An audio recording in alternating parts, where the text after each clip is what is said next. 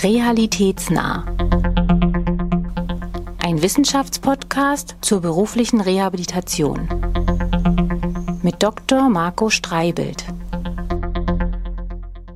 Hallo zu einer neuen Folge in unserem Podcast Realitätsnah, der sich mit den Projekten aus dem Forschungsschwerpunkt zur Weiterentwicklung der beruflichen Rehabilitation beschäftigt. Heute haben wir ein interessantes Projekt für Sie, ein Projekt, was wieder eine gewisse Komplexität hat, weil es mal wieder an zwei Standorten stattfindet. Das hatten wir ja in der Vergangenheit auch schon.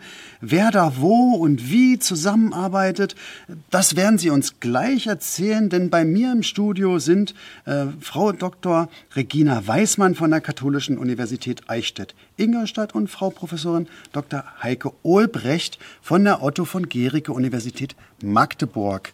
Sie bringen mit ein Projekt mit dem nicht ganz einfachen Titel Erfolgsfaktoren beruflicher Rehabilitations- und Integrationsprozesse. Eine Analyse individueller Verläufe in Berufsförderungswerken. Mit schwierigen Titeln haben wir es ja hier im Podcast, aber wir werden das gleich auflösen. Herzlich willkommen hier in unserem Podcaststudio. Vielen Dank für die Einladung. Vielen Dank für die Einladung. Gleich die erste Frage, die ich auch immer allen Menschen stelle. Wenn Sie sich in einem fachlichen Kontext auf einem Kongress, am Empfangsabend äh, anderen Kolleginnen und Kollegen vorstellen sollen, wie würden Sie das tun? Mein Name ist Heike Ohlbrecht, ich bin Soziologin. Ich bin äh, seit 2013 an der Otto von Guericke Universität Magdeburg tätig und leite dort den Lehrstuhl für allgemeine Soziologie, Mikrosoziologie. Dann würde ich etwas erzählen, was meine Arbeitsschwerpunkte sind. Ähm, ich würde sagen, dass ich mich seit Jahren für den Wandel der Arbeitswelt interessiere, dafür, was dieser Strukturwandel der Arbeitswelt bedeutet für die Individuen, wie erleben sie Arbeit eigentlich, wie viel Arbeit braucht der Mensch und welche Arbeit wünscht sich der Mensch. Das sind die zentralen Fragen, die mich bewegen und die mich dann eben auch zu Fragen der beruflichen Rehabilitation bringen, da sich diese Fragen dort ja in besonderer Weise noch einmal stellen, nach dem Verhältnis von Arbeit und Gesundheit beispielsweise. Weil es eben auch manchmal nicht ganz einfach ist zu arbeiten mit bedingter Gesundheit. Vielen, vielen Dank, Frau Ulbricht. Frau Weißmann, wie würden Sie sich anderen Menschen vorstellen? Hallo, ich bin Regina Weißmann. Ursprünglich habe ich studiert Lehramt Schulpsychologie, also Lehramt mit Schwerpunkt Schulpsychologie. Wollte eigentlich in die Schule gehen und habe mich dann aber irgendwie in die Wissenschaft verliebt. In meiner Promotion habe ich mich dann erstmal der Identitätsentwicklung von Jugendlichen mit Migrationshintergrund gewidmet und da hat mich dann in dem Prozess, das ist ein ganz breites Feld, ein Bereich besonders interessiert, nämlich dieser Übergang in den Beruf, dieser Transitionsprozess. Und das war eigentlich so mein erster Schritt so in das Feld der beruflichen Integration und Rehabilitation, nämlich was Jugendliche angeht, speziell auch Jugendliche mit ähm, speziellen Bedürfnissen und Förderbedarfen.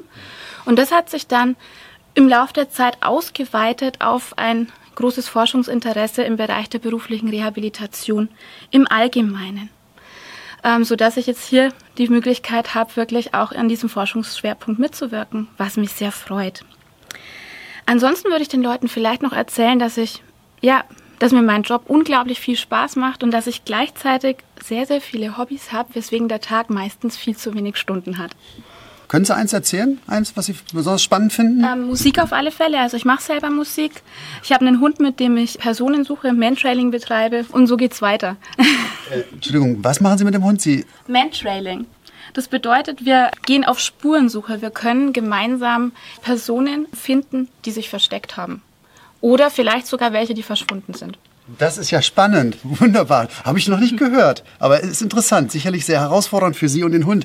Lassen Sie uns auch auf Spurensuche gehen, nämlich auf Spurensuche in diesem durchaus komplexen Projekt mit dem nicht ganz einfachen Titel. Sie analysieren in Ihrem Projekt individuelle Verläufe in der beruflichen Reha. Also es geht darum, irgendwie herauszufinden in diesem Verlauf einer beruflichen Reha, der durchaus lang sein kann. Was sind Erfolgsfaktoren, aber auch Barrieren, die eine Rolle dafür spielen? Sie erforschen das an zwei Standorten, in Magdeburg und in Eichstätt-Ingolstadt. Vielleicht ganz kurz, wie machen Sie das? Wie läuft da die Kommunikation? Haben Sie das Projekt aufgeteilt? Unser Forschungsprojekt mit dem sehr langen Titel, der gerade genannt wurde, Erfolgsfaktoren beruflicher Rehabilitation und Integrationsprozesse, kurz BRIF von uns genannt, äh, ist tatsächlich in zwei Projektteile aufgeteilt. Mhm. Beide Projektstränge beziehen sich aufeinander und bilden ein Mixed Methods Design. Also wir haben einen qualitativen Part, den wir an der Universität Magdeburg übernehmen und einen quantitativen Part an der Universität äh, Eichstätt-Ingolstadt. Und beide Stränge sind aufeinander natürlich auch bezogen. Bei der Projektidee geht es äh, ja darum, dass wir die Verläufe in der Rehabilitation nachspüren können, um den Spurenbegriff nochmal aufzugreifen. Und diese Projektideen nahmen ihren Ursprung in der Praxis. Also solche Forschungsprojekte liebe ich in besonderer Weise. Ich glaube, Regina auch. Absolut.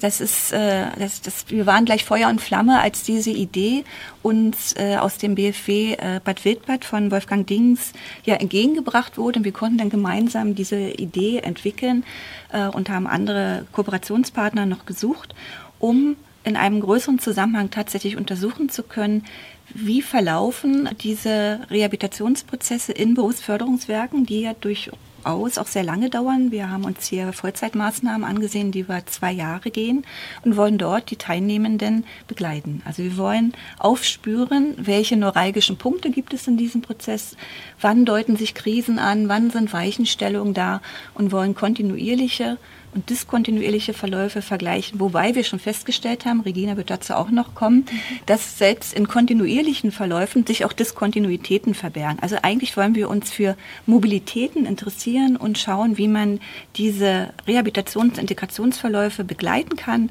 und auf welche Weichenstellungen und Punkte und Etappen man besonders schauen sollte. Um die Diskontinuitäten abzubauen, und Kontinuitäten zu fördern. Um das Ganze noch ein bisschen auszuweiten, zu sagen, einen gewissen Umgang mit Diskontinuität zu schaffen, eine gewisse Normalität für Diskontinuitäten zu schaffen und Handlungsempfehlungen zu entwickeln, wie man Personen in solchen herausfordernden Situationen vielleicht auch optimal unterstützen kann. Sie vergleichen ja zwei Gruppen, nämlich Menschen mit kontinuierlichen und mit diskontinuierlichen Verläufen. Was sind eigentlich diskontinuierliche Verläufe? Mhm. Grundsätzlich ist unser Vorgehen jetzt erstmal bei diesem Vergleich eine Dokumentenanalyse. Wie wir dabei vorgehen, erzähle ich gleich. Was sind eigentlich diskontinuierliche Verläufe? Wenn wir es ganz grob beschreiben sollten, sind das all die Verläufe, die nicht zu einem erfolgreichen Outcome führen, also zu einem erfolgreichen Abschluss der beruflichen Rehabilitationsmaßnahme. Das kann ganz unterschiedliche Gründe haben. Das bedeutet, dass eine Maßnahme vielleicht abgebrochen wird aus medizinischen Gründen. Es können aber auch psychosoziale Gründe eine Rolle spielen. Oftmals geschieht das Ganze auch auf den eigenen Wunsch des Rehabilitanten hin. Familiäre Probleme spielen da stellenweise eine Rolle dabei. Die Gründe sind ganz, ganz vielfältig. Und Grundsätzlich gehen wir mal in die Richtung, dass wir sagen, dass ein Abbruch oder eine Unterbrechung der Maßnahme grundsätzlich so als Diskontinuität beschrieben wird. Wie gehen wir jetzt vor bei unserer Dokumentenanalyse? Das klingt ja zunächst erstmal sehr trocken, wenn man sagt, man macht eine Dokumentenanalyse. Das ist aber überhaupt nicht der Fall. In den Dokumenten, die von Teilnehmerinnen und Teilnehmern in den Berufsförderungswerken vorliegen, da lässt sich im Endeffekt die ganze Geschichte dieser Rehabilitation ablesen. Wir beginnen teilweise im Assessment, wenn die Leute noch gar nicht in der Qualifizierung sind. Oftmals machen die Personen noch eine Reha-Vorbereitungsmaßnahme. Auch da schauen wir uns die Berichte an und schauen, wie sie in dem Prozess weitergegangen sind, welche Entscheidungen getroffen wurden und welche möglichen Herausforderungen es da bereits gegeben hat. Wir gehen dann über in die Qualifizierungsmaßnahme und auch da gibt es eine Vielzahl an Dokumenten, die interessant sein können. Die Förder- und Integrationspläne, wo es vor allem um die Zielvereinbarungen geht, wo bestimmt wird, woran arbeiten wir denn gemeinsam, besonders eigentlich in den nächsten Monaten.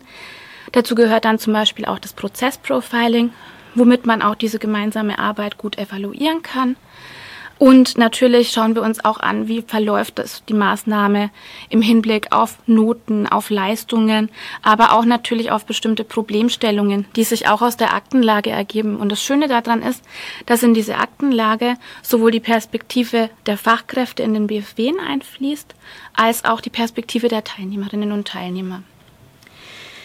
Ja, und hier haben wir uns vorgenommen, dass wir versuchen, die kontinuierlichen und diskontinuierlichen Verläufe miteinander zu vergleichen. Und das bedeutet, dass wir im Wesentlichen zunächst mal schauen müssen, dass wir zwei ansonsten relativ vergleichbare Gruppen schaffen. Es würde zum Beispiel ja nichts bringen, wenn wir jetzt lauter Abbrecherinnen möglicherweise im Alter von 27 aus dem Bereich der kaufmännischen Ausbildung mit lauter Herren im Alter von 40 Jahren aus dem Bereich der Elektrotechnik vergleichen würden. Sie sprachen einen Punkt an, nämlich dieses Prozessprofiling. Das ist ein relativ neues Thema. Wozu dient das? Mhm. Das Prozessprofiling ist in den verschiedenen Berufsförderungswerken ein Instrument, das circa alle halbe Jahre durchgeführt wird. Einmal, wenn die Leute direkt ins BFW kommen, das ist dann die Ausgangssituation, bis hin zu einem Profiling, das auch sich insbesondere auf die Praxisphase bezieht, bis hin zu einem Abschlussprofiling. Und da werden im Endeffekt verschiedenste fachliche, soziale, aber auch methodische und personale Kompetenzen bilanziert. Das Besondere daran ist, und das ist das, worauf wir auch hinarbeiten, worauf auch insgesamt in den Häusern hingearbeitet wird, dass das sowohl in der Fremdeinschätzung stattfindet durch die Fachkräfte in den BFW, als auch in einer Selbsteinschätzung durch die Teilnehmenden.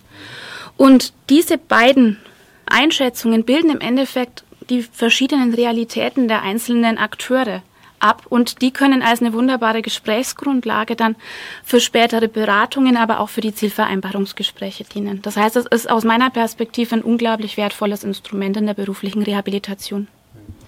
Und Sie haben die Daten dieses Prozessprofilings in Ihren Informationen in der Studie mhm. mit drin und können also schauen, inwiefern zum Beispiel Diskrepanzen zwischen Selbst- und Fremdeinschätzung ein Indikator dafür sind, dass das eher zu einem Abbruch führt. Das wäre zum Beispiel eine exemplarische Fragestellung, die wir uns anschauen.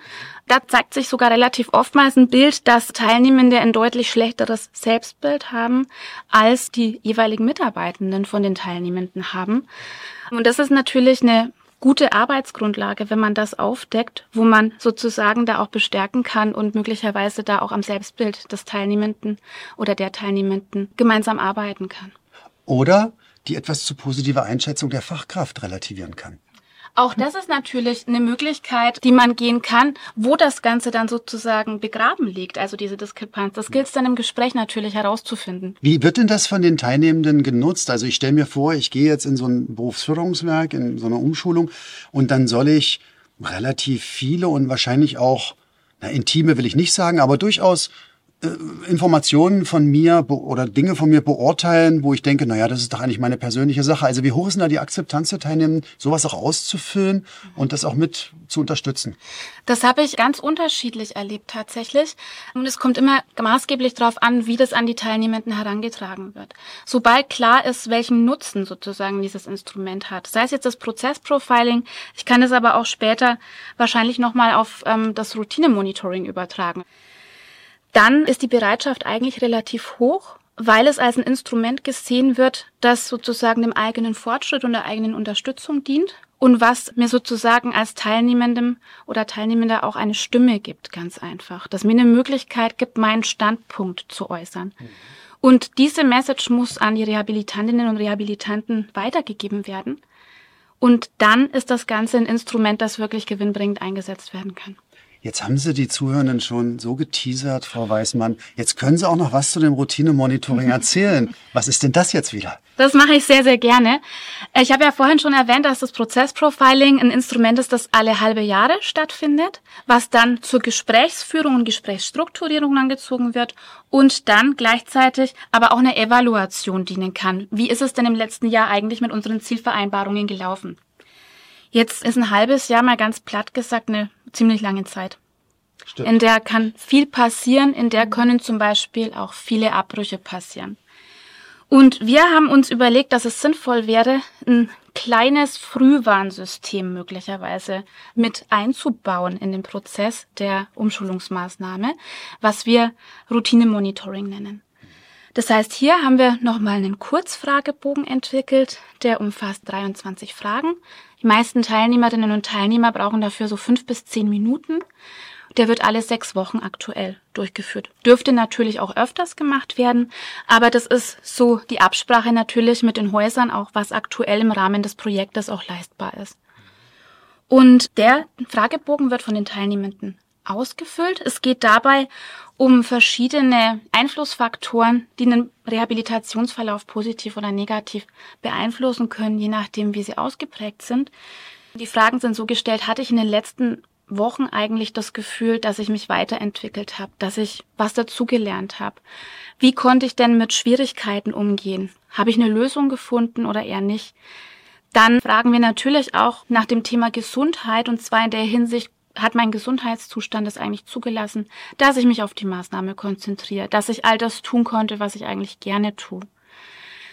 Wir setzen uns auch ganz dezent, sage ich jetzt mal, mit einer privaten Thematik auseinander. Nicht so, dass wir wissen wollen, was jetzt unbedingt die einzelne Person beschäftigt im privaten Kontext, aber ob da ein Belastungsempfinden da ist, weil das natürlich einfach Ressourcen absorbiert, die fürs Gelingen der Maßnahme wichtig sind. Und wir fragen natürlich auch nach dem Gefühl der empfundenen sozialen Unterstützung, sei es durch andere Teilnehmenden, die natürlich eine ganz wertvolle Unterstützung darstellen, aber auch die Mitarbeitenden im BFW. Sie testen also in diesem Studienteil auch ein neues Routineinstrument mhm. für die Berufsförderungswerke selbst, die, was Sie dann später theoretisch einsetzen könnten, um mhm. zwischen den sehr groben Informationen des Prozessprofilings dran zu bleiben und Unterschiede oder, sag ich mal, Abstiege wahrzunehmen. Mhm. Richtig. Das ist das Ziel, ähm, das wir definitiv haben, dass dieser Fragebogen quasi als Ergebnis eingesetzt werden kann, dass sowohl natürlich die Teilnehmenden zur Verfügung gestellt bekommen. Das ist was, was mir immer total wichtig ist, dass Ergebnisse auch den Teilnehmenden selber transparent gemacht werden, weil nur so können sie selbstständige Akteure auch in ihrem Rehabilitationsprozess sein und die natürlich aber auch die Mitarbeitenden nutzen können, um zu gucken, Mensch, hier wäre vielleicht mein Gespräch nötig.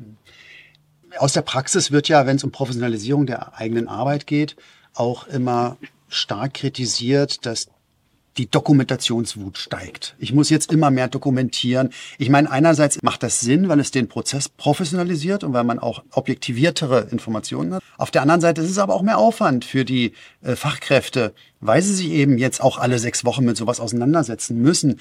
Haben Sie schon erste Erfahrungen zur Akzeptanz? Ähm, auch da kommt es wieder ganz stark darauf an, wie das Ganze transportiert ist. Prinzipiell ist davon auszugehen, dass nicht bei jeder Person sozusagen sich aus diesem Dokument oder diesem Ergebnisreport, der im Übrigen auch schlank gehalten ist, wirklich auch ein Handlungsbedarf ableitet. Wir hoffen, dass, und das ist auch das, was wir den Fachkräften transportieren, dass es eher eine Arbeitserleichterung darstellt, weil ich nämlich möglicherweise zumindest bei den Teilnehmenden, die mitmachen, vielleicht auch einfach nur bei einigen genauer hinschauen muss und mich nicht auf das verlassen muss, dass der Teilnehmer zu mir kommt, vielleicht weniger Feuerwehr spielen muss sozusagen, wenn vielleicht das Kind schon in den Brunnen gefallen ist. Und das wäre die Hoffnung, die wir mit dem Instrument verbinden und das ist das, was wir auch versuchen an die Fachkräfte zu transportieren. Und ob es gelingt, das werden wir dann im Projektverlauf sehen. Absolut. Okay, damit würde ich jetzt mal überleiten zum qualitativen Teil dieser Untersuchung und Ihnen, Frau Professorin Ulbricht. Diese qualitativen Analysen machen Sie im Kontext einer sogenannten Kohortenstudie. Üblicherweise kenne ich Kohorte aus einem eher quantitativen Setting, dass man also eine Gruppe von Menschen zu verschiedenen Zeitpunkten befragt, um die Veränderungen abzubilden, ähnlich Ihrem Routinemonitoring, wenn man so möchte. Wie sieht Ihre Briefkohorte aus und was machen Sie mit der? Ich möchte kurz noch etwas zum qualitativen Studienpart sagen, welcher in diesem Projekt auch der größere Studienanteil ist. Dies nur zur Erläuterung, um auch das Studiendesign verstehen zu können. Dieser äh, Part wird von Herrn Dr. Carsten Dettgern von mir geleitet und maßgeblich von Herrn Dr. Stefan Dreske durchgeführt. Also das soll hier unbedingt erwähnt sein, dass Herr Dreske ja die Arbeit vor Ort leistet. Und ich möchte mich auch bei unserer studentischen Hilfskraft Herrn Christoph Quehl bedanken, der Masterstudent bei uns ist und auch sehr, sehr intensiv hier mitarbeitet. Die qualitative Kohortenstudie bildet tatsächlich das Herzstück ähm, unseres qualitativen Designs. Flankiert wird diese Kohortenstudie, und das muss man schon erwähnen, mit bedenken, durch äh, beispielsweise 30 retrospektive Interviews, 40 Leitfadeninterviews mit Teilnehmenden, durch 20 Expertinnen-Interviews, äh, 10 Gruppendiskussionen und etwas, was äh, mir auch sehr wichtig ist, sind unsere Zukunftswerkstätten, die wir durchführen, da wir in diesen Zukunftswerkstätten gerade auch Handlungsempfehlungen für die Praxis entwickeln. Aber nun zurück zu unserem Herzstück, die BRIF-Kohortenstudie, die qualitative Kohortenstudie. Eine Kohortenstudie bedeutet, dass wir eine Gruppe von Teilnehmenden über einen längeren Zeitraum begleiten. Wir haben hier zwei Vollzeitmaßnahmen, die über zwei Jahre gehen. Und das heißt, die Teilnehmenden begleiten wir tatsächlich zwei Jahre lang. Was heißt nun begleiten in der qualitativen Forschung? Wir haben keine punktuellen Messungen, sondern wir führen beispielsweise Beobachtungen durch.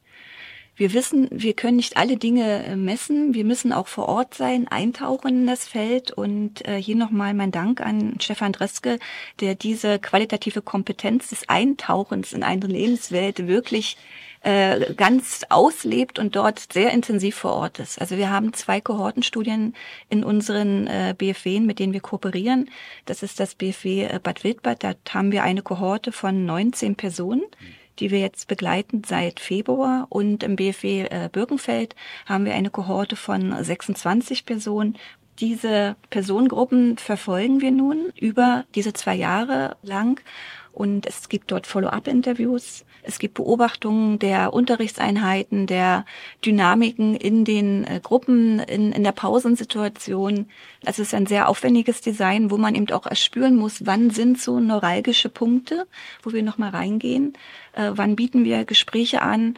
Wo schichten sich womöglich Problemkonstellationen auf? Wo sinkt die Motivation ab? Äh, wo braucht es Hilfestellung auf diesem Weg, diese doch lange Strecke der zwei Jahre gut gestalten zu können? Dann muss der Herr Dreske ja quasi wie ein Teilnehmer permanent im BFW wohnen. Ist das so?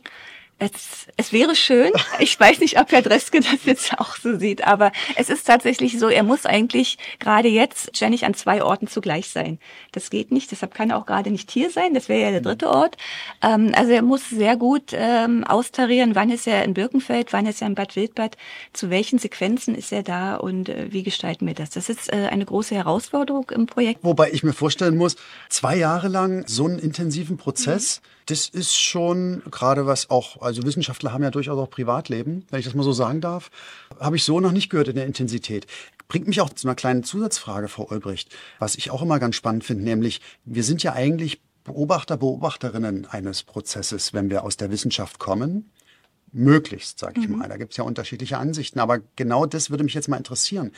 Ähm, wie viel Einfluss nimmt Herr Dreske denn auf die Verläufe implizit dadurch, dass er vor Ort ist und sich immer wieder austauscht mit den Leuten, das immer auch wieder aktiviert bei Ihnen? Was meinen Sie? Hat das Einfluss auch auf den Forschungsgegenstand?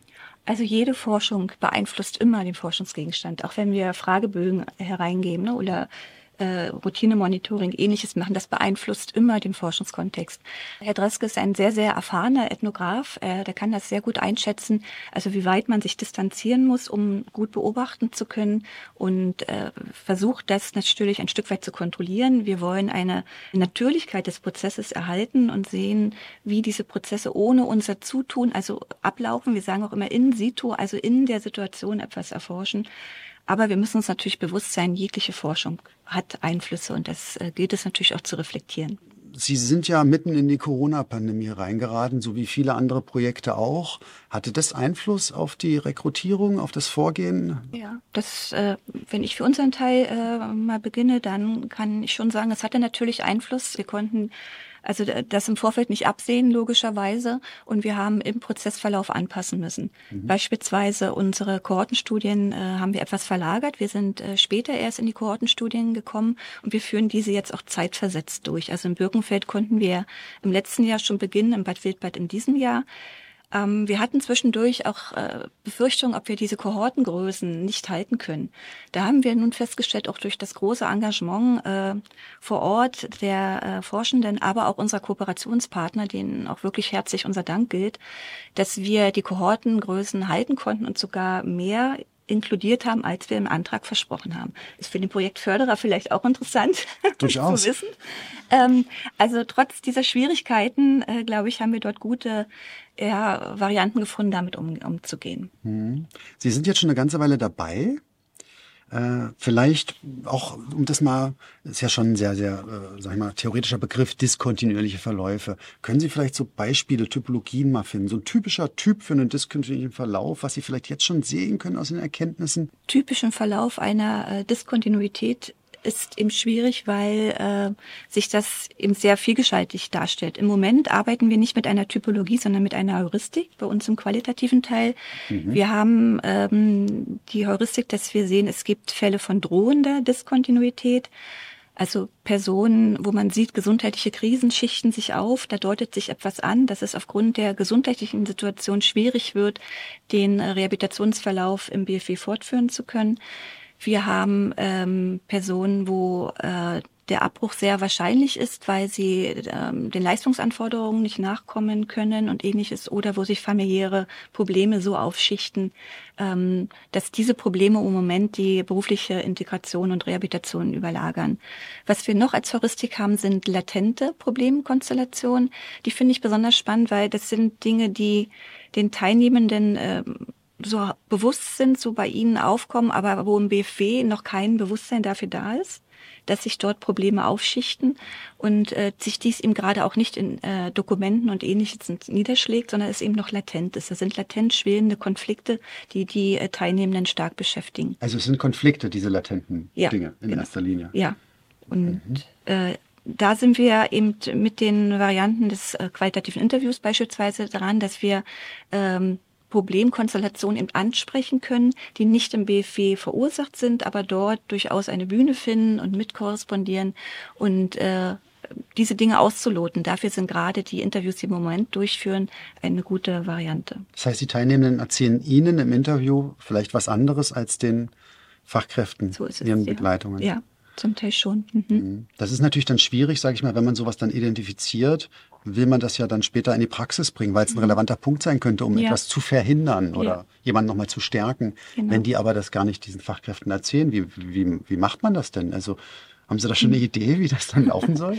Da haben wir noch keine Idee, ähm, aber wir haben ja unsere Zukunftswerkstätten, wo wir unter anderem mit den Fachkräften ins Gespräch kommen und diese Problemkonstellation, die wir nun empirisch zeigen können, ähm, dort beschreiben und dann gemeinsam in den Dialog treten und zu überlegen, wie kann man denn sensibel sein für solche, ich sage jetzt mal Problemaufschichtungen, dass man äh, die eben entdecken kann. Das ist ja auch Ziel dieses äh, Projektes, dass wir diese bisher noch unerkannten Mechanismen aufdecken können.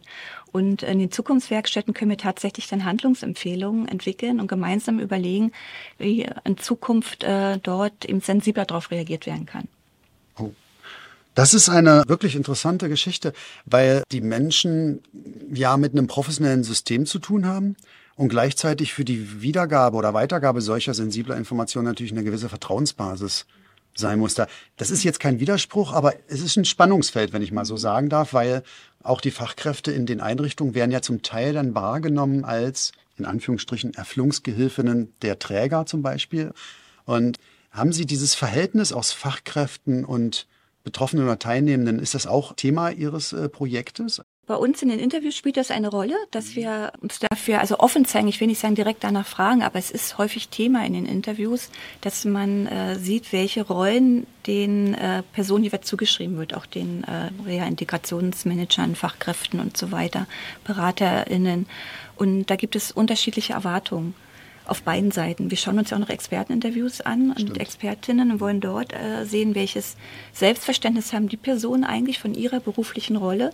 Und ich glaube, dass es dort mitunter eben auch Diskrepanzen gibt zwischen der Sichtweise der Teilnehmenden, dass sie sich wünschen ähm, und adressieren und den Sichtweisen, die äh, die Expertinnen und Experten mitbringen. Und da eine Klarheit herzustellen oder gemeinsam darüber zu sprechen, äh, wie man diese unterschiedlichen Bilder vereinbaren könnte, das ist ist eben etwas, was wir uns für den weiteren Verlauf des Projektes auch noch vornehmen. Arbeit an der Beziehungsebene. Frau Weißmann. Und ähm, das ergänzt dann eben, das ist auch genau das, wo sich die Stärke von dem Forschungsdesign wieder rauskristallisiert, weil die Dokumentenanalyse natürlich stärker einen Rückschluss darauf zulässt, welche Perspektive auch die Mitarbeitenden auf die Teilnehmenden haben. Auch das variiert, ja. Und auch da werden unterschiedliche Positionen deutlich, unterschiedliche Wahrnehmungen ganz einfach. Und ich glaube, dass das das Ganze sehr schön wiederum ergänzen kann, sage ich jetzt mal. Auch durchaus latente Vorurteile beispielsweise oder Ja. dass man jemanden in eine Schublade in Anführungsstrichen steckt. Ah, okay. Das passiert und das ist auch ganz men menschlich, würde ich jetzt mal vom Prinzip her sagen. Und das gilt aber schlicht und ergreifend auch Möglichkeiten anzubieten, wie man das auflösen kann. Oh, interessant. Jetzt Ihre Konstellation. Sie wohnen 500 Kilometer auseinander. Wie überbrücken Sie eigentlich diese räumliche Distanz in der Zusammenarbeit? Weil wie kommen die Ergebnisse aus Bayern nach Sachsen-Anhalt und andersrum? Ja, ich glaube, da haben wir ganz unterschiedliche Möglichkeiten ähm, prinzipiell. Also ähm, wir arbeiten ja zusammen auch in den verschiedenen Berufsförderungswerken. Also das BFW Birkenfeld, ähm, da sind äh, beide Standorte gemeinsam zuständig. Und wir bemühen uns auch sehr, dass wir, wenn wir vor Ort sind, dass wir da möglichst auch gemeinsam vor Ort sind, dass eben auch mal ein kontinuierlicher Austausch möglich ist. Dann haben wir natürlich regelmäßige Zoom-Sitzungen, ähm, wann immer, sage ich jetzt mal, auch Planungen anstehen. Ähm, Stefan Dreski und ich, wir sind da tatsächlich auch ein bisschen altmodisch. Wir telefonieren auch einfach mal ganz gerne tatsächlich. Verrückt. Man mag es nicht glauben, ja. ähm, und das funktioniert entsprechend ganz gut. Und wir haben ja wirklich auch so diese gemeinsame Arbeit in den Zukunftswerkstätten. Das sind ja Themen, die alle Projektanteile quasi tangieren. Und das wird entsprechend von uns ja beiderseitig ähm, flankiert. Und so findet da, glaube ich, schon ein ja, ziemlich intensiver Austausch statt. Das ist immer abhängig auch ein bisschen von der Projektphase, in der man sich befindet. Aktuell sind wir ja stark noch in den Ergebniserhebungen, in den Datenerhebungen natürlich auch. Und es wird sicherlich auch dann ähm, Phasen geben, in der diese jetzt schon intensive Zusammenarbeit auch nochmal intensiviert wird. Natürlich auch arbeite ich in Eichstätt nicht alleine für mich, sondern bei mir im Team, beziehungsweise ich bin in seinem Team, ist der Herr Professor Dr. Joachim Thomas, ähm, der das Projekt maßgeblich ja auch mit beantragt hat sozusagen und der natürlich ähm, ganz viel Unterstützung mit reinbringt, der aber definitiv gesagt hat, Podcast, das ist was für dich. okay.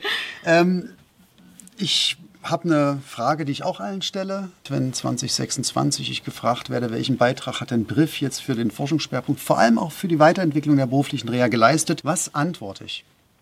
Wir wollen Erfolgsfaktoren für die berufliche Rehabilitation aufzeigen. Wir wollen zeigen, wie Rehabilitation und Integrationsverläufe erfolgreich verlaufen können und welche Unterstützungsleistungen es dafür braucht, äh, die wir im Moment vielleicht noch gar nicht sehen, wissen, welche auch neu ähm, ja, etabliert werden müssen. Und wir wollen sensibel dafür äh, sein, dass äh, sich eine Mobilität in den Verläufen eben darstellt. Ne? Es gibt äh, Diskontinuitäten, es gibt äh, Kontinuitäten, aber eigentlich sehen wir immer stärker, dass sich das vermischt. Mhm. Ne? Wir finden äh, Kontinuitäten in den Diskontinuitäten und umgekehrt. Also für diese Mobilität wollen wir ähm, ja ein Stück weit auch dafür werben und äh, uns geht es um Unterstützungsleistungen. Auf dem Weg zu einer erfolgreichen Maßnahme, wie kann man dort unterstützen? Wir haben oft dieses Bild der Straße, Regina. Ne? Das mhm. ist, ja. wir sagen, die, diese Maßnahme ist eigentlich eine Straße. Diese Straße äh, ist nicht keine Autobahn. Sie ist nicht nur gerade, sondern es gibt Weichenstellung. Man muss auch Pausen einlegen. Es gibt vielleicht auch Baustellen, Umwege, ähnliches. Und dort durchzumanövrieren ähm, und erfolgreich ans Ziel zu kommen. Und wie das gelingen kann, das ist eigentlich die Kernfrage dieses Projektes. Und wir müssen bedenken, es gibt nicht nur die Straße der beruflichen Rehabilitation, sondern ich will mal sagen, es gibt ja auch noch die Hauptfahrbahn des eigenen Lebens, mhm. der, der sozialen Umwelt, der Familie. Und das überschneidet sich. Und da kann es Konfliktherde geben oder vielleicht auch gerade Resilienzen. Und wie dies miteinander zusammenhängt, dafür interessieren wir uns um Teilnehmenden zu begleiten und ihnen gute Unterstützungsleistungen anbieten zu können, um diesen Weg gut passieren zu können. Das heißt, Sie entwickeln eigentlich ein Navigationssystem. Ja, vielleicht könnte man das so sagen. Das ist eine tolle Metapher. genau, ein Navigationssystem, was ganz stark auf, auf Resilienzen schaut und auf Selbstwirksamkeit und die Teilnehmenden äh, stärken möchte. Das und auch, und auch äh, äh, den Anspruch hat, dass die Teilnehmenden diesen Weg in einer bestimmten Zeit auch schaffen und nicht durch einen schönen Weg zu einem Strand nach rechts abgelenkt werden von ihrem eigentlichen Ziel. Aber Strand muss auch mal sein. Ja, das ja. stimmt. Ja. Das stimmt. Ja, wunderbar.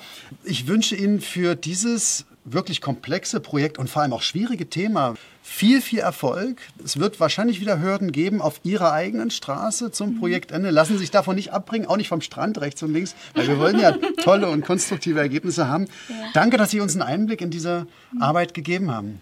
Sehr gerne. Ebenfalls sehr gerne. Hat Spaß gemacht. Und jetzt zum Abschluss machen wir das, was wir immer machen. Wir spielen ein Spielchen. Haben Sie Lust? Na klar. Sicher. Gut, dann geht's jetzt los. Wie, wie, wie? Was wäre, wenn? Was wäre, wenn Sie eine Sache auf der Welt verändern könnten? Welche wäre das? Das ist eine verdammt schwierige Frage, ähm, weil man mit der definitiv alles abdecken könnte. Aber man darf sich nur für eine Sache entscheiden, das ist fies. Ja. Ich glaube, ähm, ich fände es großartig, wenn wir in der Lage wären, alle eine gemeinsame Sprache zu sprechen, weil dann bestimmt viele ähm, Dinge sich vielleicht auch von selber erledigen und zum Guten wenden würden. Mhm. Das war jetzt meine Auswahl. Es gäbe noch so viele andere Ansatzpunkte, wo man hingehen könnte. Vielen Dank, Frau Albrecht. Ja, das ist wirklich eine schwierige Frage. Was würde ich ändern? Ähm, selbstverständlich wünschen wir uns alle, ähm, dass äh, kriegerische Auseinandersetzungen enden, dass es keine Elendskatastrophen gibt. Also jenseits von diesen wirklichen Katastrophen, die sich niemand wünscht, äh, ist es etwas, äh, was ich ändern würde. Äh, ich finde, dass, dass äh, das Zuhören ist nicht mehr da. Es gibt eine Kompetenz in der Qualitätenforschung, die man unbedingt mitbringen muss, das ist das aktive Zuhören. Und ähm, aus meinen anderen Forschungen, beispielsweise zum Entstehen von Einsamkeit in modernen Gesellschaften, ist äh, mein Eindruck, dass diese Kompetenz fehlt, anderen zuzuhören. Und daher wünsche ich mir, dass das Weghören und Wegsehen aufhört.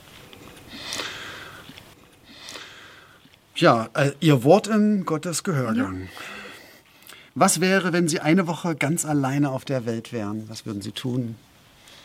Heißt ganz alleine ohne Menschen oder auch ohne Tiere?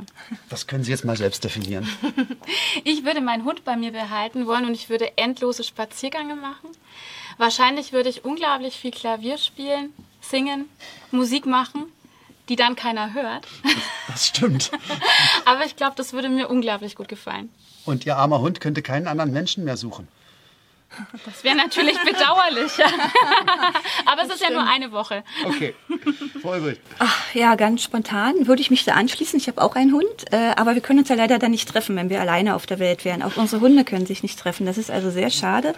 Ähm, also ganz spontan finde ich, ist es erstmal super. Ich kann tun, wonach mir der Sinn steht. Ich könnte mal äh, Artikel zu Ende bringen ein, oder einen Roman lesen, der bei mir auf dem Tisch liegt die Verwandelten von Ulrike Dessner zum Beispiel solche Dinge tun. Mhm. Ähm, aber äh, ich glaube, mir würde doch schnell langweilig werden, weil mir fehlt mein Team, mir fehlt dann meine Familie, mir fehlen die Menschen um mich herum. Also das äh, würde mich dann überfordern, eine Woche ganz allein. Sie würden dann auf Frage 1 zurückspringen und sagen, die Sache, die ich auf der Welt verändern könnte, ich möchte die Menschen wieder haben. Genau, genau. Gut. Die Menschen, die zuhören, ja. Die Menschen, die aktiv zuhören. Nun schließt sich der Kreis. Ja. Und zum Schluss greife ich jetzt mal äh, den Ball auf zu unserer Musikfrage aus unserer Sommerfolge in Erkner und frage Sie beide, was wäre, wenn Sie ein Song wären? Welcher Song wären Sie? Die Frage hat mich in Erkner schon zur Verzweiflung gebracht und sie tut es jetzt wieder. Einfach aus dem Grund, weil ich ähm, unglaublich viel mit Musik lebe. Ich höre so viel Musik und ich habe für jede Situation immer so ein bisschen meinen Soundtrack. Das heißt, irgendwie so auf einen Song ähm, runterzubrechen, ist total schwierig. Ich glaube, wenn es jetzt das Aktuellste wäre, wäre es äh, von Journey Don't Stop Believing. Ich glaube, dafür würde ich mich jetzt einfach mal entscheiden. Oh, ist auch ein schöner Titel. Mhm. Frau Eurecht. Ihr Song? Ja, ganz schwer. Also ähnlich wie bei Regina war es schon in Erkner für mich eine ganz große Herausforderung. Ich höre sehr unterschiedliche Musik, äh, kann mich schlecht festlegen. Wenn ich das jetzt hier aber tun muss, würde ich sagen Danger Dan. Äh, der Song Lauf davon gefällt mir sehr gut. Die Textzeile Hast du dir deinen Alltag oder hat dich dein Alltag gemacht, finde ich sehr klug. Der Song lässt mich darüber nachdenken, wie viel Zeit Souveränität wir in der modernen Arbeits- und Lebenswelt äh, haben. Und er spricht dafür, dass wir kluge Entscheidungen treffen müssen. Das sind nicht immer die opportunen Entscheidungen und dass wir manchmal auch davonlaufen müssen. Ich frage mich, ob das jetzt gerade die Situation ist, wo ich dies tun sollte, davon zu laufen. Äh, das wäre auf jeden Fall mein Song. Sie brauchen nicht davon zu laufen, weil Sie haben es ja hinter sich. Sehr gut. gut, vielen, vielen Dank für diese erhellenden und tollen Antworten. Ähm, ja, Hoffentlich haben unsere Zuhörenden jetzt auch irgendeinen Sound im Ohr. Vielen Dank für dieses interessante Gespräch Ihnen beiden. Ich freue mich sehr auf die Ergebnisse, wünsche Ihnen nochmal ganz viel Erfolg. Vielen Dank. Danke, dass wir da sein durften. Ja. Ja, das war das achte von neun Projekten hier in diesem realitätsnah Podcast das wir vorstellen durften. Wir freuen uns jetzt auf die nächste Ausgabe. Wir werden nächstes Mal Frau Professorin Choi äh, vom Projekt Reha Roots zu Gast haben. Da geht es um die Optimierung des Schnittstellenmanagements von der medizinischen zur beruflichen Rehabilitation. Das erforscht sie mit ihrem Team. Da wird sie uns was drüber erzählen. Das ist ein Thema, was ich auch äh, sehr, sehr spannend finde. Und ich wünsche Ihnen noch eine wunderschöne Zeit, bis wir uns wieder hören. Auf Wiederhören.